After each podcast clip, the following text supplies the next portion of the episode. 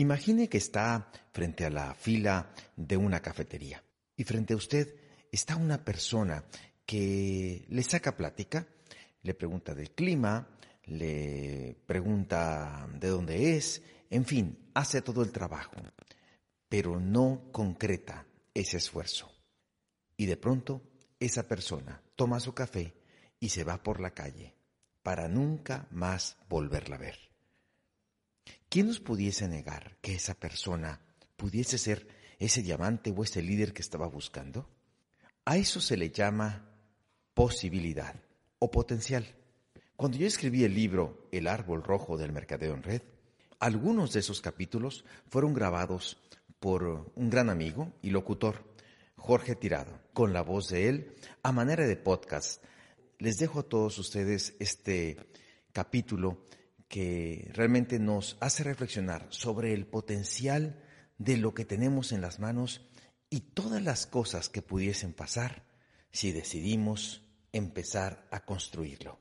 Espero que le guste y le sirva para generar más conciencia y una mayor productividad en sus negocios. Les habló Mario Rodríguez. Hasta la próxima.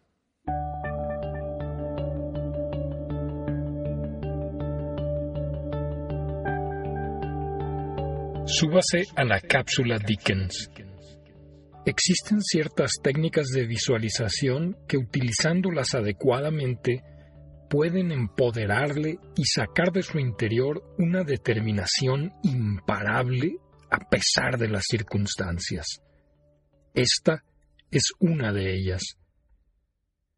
Cuando uno desarrolla un negocio de multinivel, existen muchos momentos en los que podemos sentir desolación, aburrimiento y cansancio. Para esos momentos comparto con usted una técnica de visualización que me sirvió mucho para mantenerme en acción y bien enfocado cada vez que tenía un reto o una fuerte frustración. Para ello vamos a aprovechar el poder de nuestra mente y nuestra imaginación para viajar imaginariamente a través del tiempo. ¿Cómo hacer esto? Sencillo subiéndose a su cápsula Dickens. El nombre de Dickens tiene su origen en el autor de libros británico del siglo XIX, Charles Dickens, el cual escribió, como usted seguramente recuerda, Cuento de Navidad. Si no conoce este cuento, permítame hacerle un resumen para que comprenda mejor cómo funciona la cápsula Dickens aplicada a este negocio. El protagonista es el señor Ebenezer Scrooge, un hombre tacaño que no celebra la fiesta de Navidad a causa de su solitaria vida y su adicción al trabajo. No le importan los demás, ni siquiera su empleado Bob Cratchit. Lo único que le importan son sus negocios y ganar dinero. Una noche, en víspera de Navidad, Scrooge recibe la visita de un fantasma que resulta ser el de su mejor amigo y socio, Jacob Marley, que muere siete años antes del inicio de la historia. El espectro le cuenta que, por haber sido avaro en vida, toda su maldad se ha convertido en una larga y pesada cadena que debe arrastrar por toda la eternidad. Le anuncia a Scrooge que ya ha superado el conjunto de sus maldades, por lo tanto, cuando muera, tendrá que llevar una cadena mucho más larga y pesada. Entonces le anuncia la visita de tres espíritus de la Navidad que le darán la última oportunidad de salvarse. Scrooge no se asusta y desafía la predicción. Esa noche aparecen los tres espíritus navideños, el del pasado, que le hace recordar a Scrooge su vida infantil y juvenil llena de melancolía y añoranza antes de su adicción por el trabajo, así como por su desmedido afán de enriquecerse.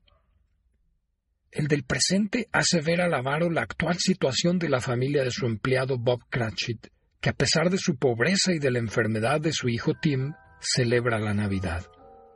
Luego, el Espíritu le muestra cómo todas las personas celebran la Navidad, incluso el sobrino de Scrooge, Fred. Celebra la Navidad de una manera irónica pero alegre, debido a que los invitados no quieren la presencia del avaro.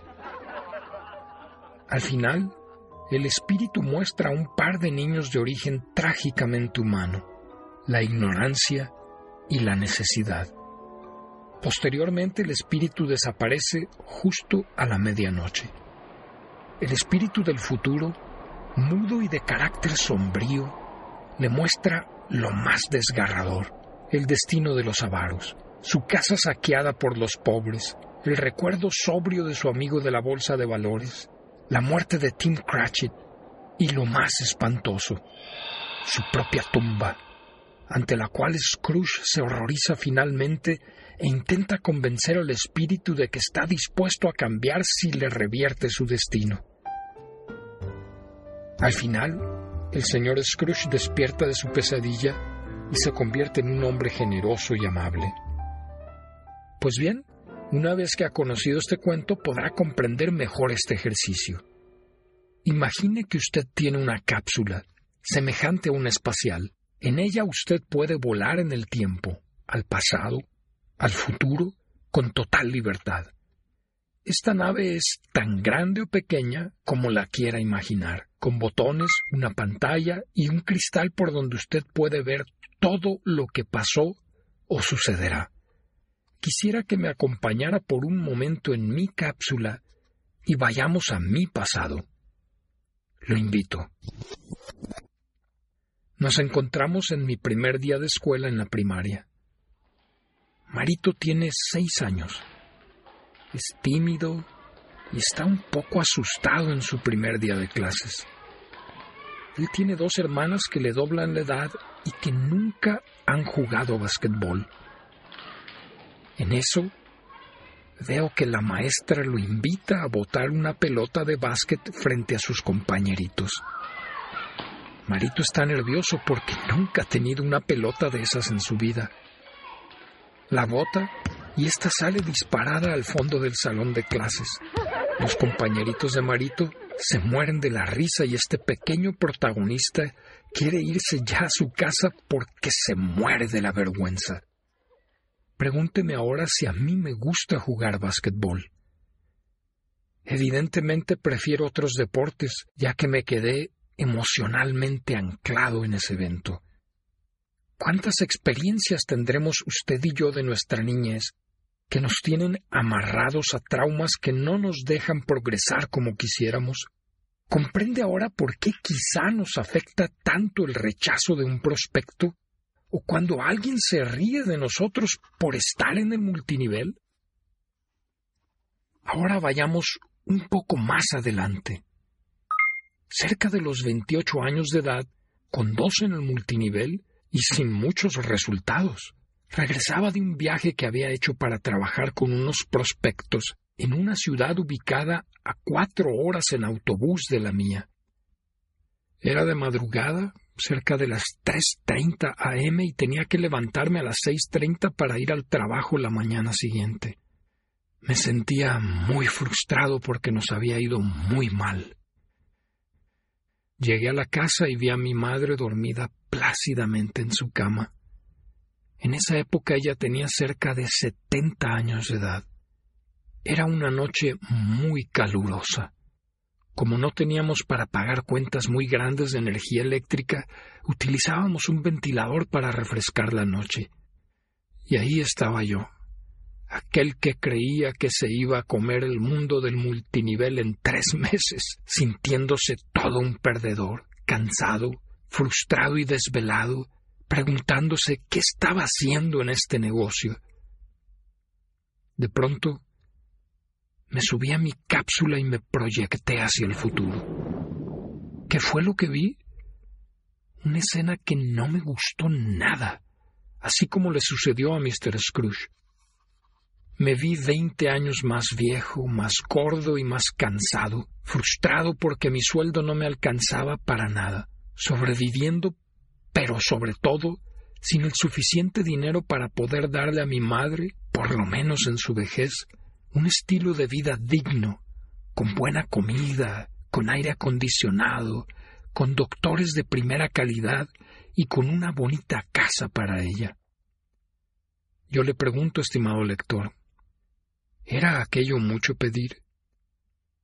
Regresaba entonces a mi presente, tomaba decisiones en el aquí y en el ahora, y poco a poco fui construyendo un mejor negocio para mi familia. Cuando hacía ese ejercicio de proyección, reaccionaba y me reenfocaba con mayor ímpetu y determinación para hacer que mi negocio de multinivel funcionara. Al día siguiente me levanté cansado pero anímicamente me sentía recargado y más convencido que nunca porque sabía que, si seguía haciendo lo mismo, tendría los mismos resultados. Gracias a este ejercicio es que ahora vivo una vida que considero fuera de lo normal. Me atrevería a afirmar que es excepcional, a diferencia de lo que me esperaba de no haber ejercitado esa visualización. Ahora mi madre no vive en la misma casa y duerme con aire acondicionado durante el verano. Mamá Licha, como le digo de cariño, ha viajado conmigo a muchos lugares en el mundo, y aunque ella siempre fue una mujer sencilla y ahorrativa, no deja de conmoverme cómo se sorprende con los lugares a los que la he llevado.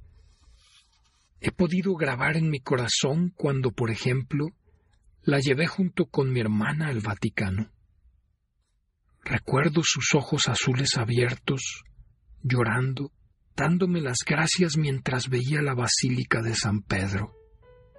También viene a mi memoria la imagen de ella caminando en una playa por Punta Cana, República Dominicana, o comiendo jamón serrano de bellota en Madrid, exclamando lo bueno que es. La recuerdo admirando los tulipanes en Vancouver y las casas majestuosas, semejantes a las que aparecen en la película Lo que el viento se llevó en Nueva Orleans.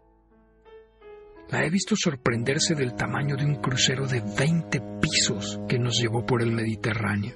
Verle abrir sus ojos al escuchar las campanas del Big Ben en Londres anunciando la hora, o compartirme su desilusión en el Museo del Louvre en París, porque el cuadro de la Mona Lisa, con su enigmática sonrisa, estaba más pequeño de lo que creía.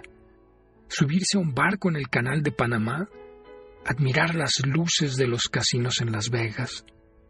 La he podido llevar a una tienda y decirle, Mamá Licha, cómprate la ropa que quieras, solo para que ella llegara con un vestidito en oferta diciéndome que no quiere que gaste mucho. Hoy te digo, con lágrimas en los ojos mientras escribo estas líneas, que si bien es cierto que haber llegado a los niveles a que he llegado me fue más difícil de lo que pensé, ciertamente los beneficios, los premios y las satisfacciones que he disfrutado, sobre todo con mi madre, han sido por mucho más satisfactorias de lo que yo jamás imaginé, inclusive en mi cápsula Dickens. Lo invito a que se suba a su nave y visualice el futuro que le espera si hace esto, así como también si no lo hace. En su cápsula siempre podrá viajar hacia adelante o atrás en el tiempo y en ese ir y venir seguramente encontrará las razones y la fuerza interna para tomar decisiones y acciones en su presente que le ayuden a construir sus sueños del mañana. Esos sueños lo están esperando con los brazos abiertos.